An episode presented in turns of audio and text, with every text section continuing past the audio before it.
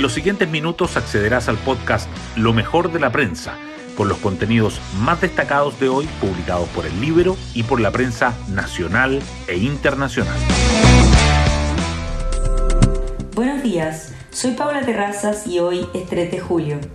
El ministro de Vivienda, Carlos Montes, confirmó un sumario administrativo al Ceremi de la región del Maule, Rodrigo Hernández. Y es que cada día se suman nuevas aristas en el llamado caso convenios.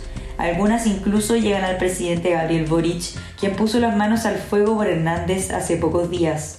El Ceremi, militante de RD, trabajó por siete años en la Fundación Urbanismo Social, que actualmente es investigada por la Fiscalía porque se ha adjudicado contratos por más de 500 millones de pesos desde que Hernández pasó de la fundación a la oficina de gobierno. Según Montes, el sumario obedece a información que no coincidía entre el periodo en que él solicitó inhabilitarse y el periodo en que se tomaron las decisiones. Y mientras las investigaciones avanzan, la opinión pública ya se formó su juicio, según CADEM, quienes han oído hablar de democracia viva, la fundación que abrió esta caja de Pandora. Consideran que se trata de un caso de corrupción y además creen que la diputada de RD, Catalina Pérez, sabía de los traspasos de los fondos. Hoy destacamos de la prensa. Declaraciones de Pérez impactan al interior de RD y debilitan continuidad de la torre. La diputada Catalina Pérez reapareció públicamente el sábado en medio del escándalo por el traspaso de 426 millones de pesos de la Seremi Antofagasta, que dirigía su ex asesor Carlos Contreras a la Fundación Democracia Viva, cuyo representante legal era su ahora expareja Daniel Andrade. En RD valoran que reconociera un error inicial al abordar la polémica pero hay malestar por las duras palabras en contra de sus correligionarios. Consumidores y empresas tienen expectativas contrapuestas respecto a la economía. El índice de percepción de la economía, que mide la confianza de los consumidores, mejoró en junio y se ubicó en 29,6 puntos, su mayor nivel desde marzo de 2022, impulsado por las menores expectativas de inflación el índice mensual de confianza empresarial, en cambio, cayó hasta 39,49 unidades, su menor nivel en 2023, debido a la preocupación por falta de medidas para reimpulsar la inversión y el crecimiento. Diputados UDI envían carta al CDE por caso Sierra Bella.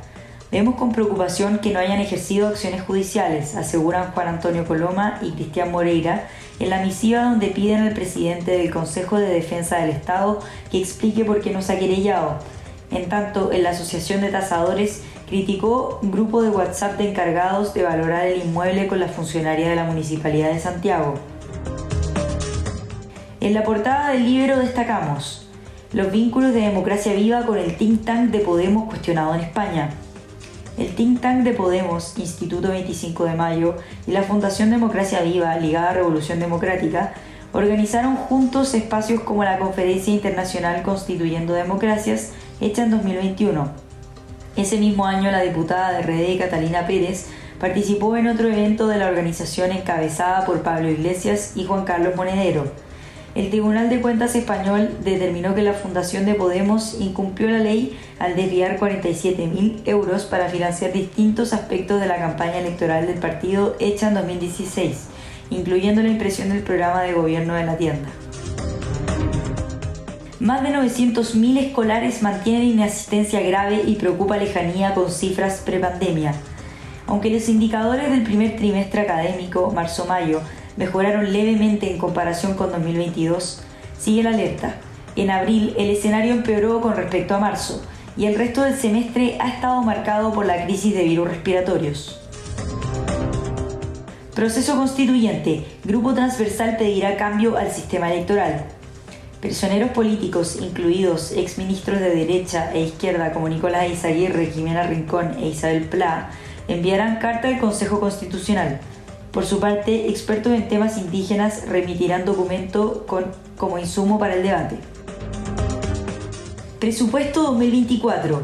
Economistas anticipan que gasto puede subir hasta 2,5%. Expertos proyectan que el PIB tendencial se situará en niveles cercanos al 2%, mientras que el precio del cobre estará por debajo de los 4 dólares la libra. Con estas variables claves para elaborar el erario, el espacio para el aumento del gasto público es estrecho.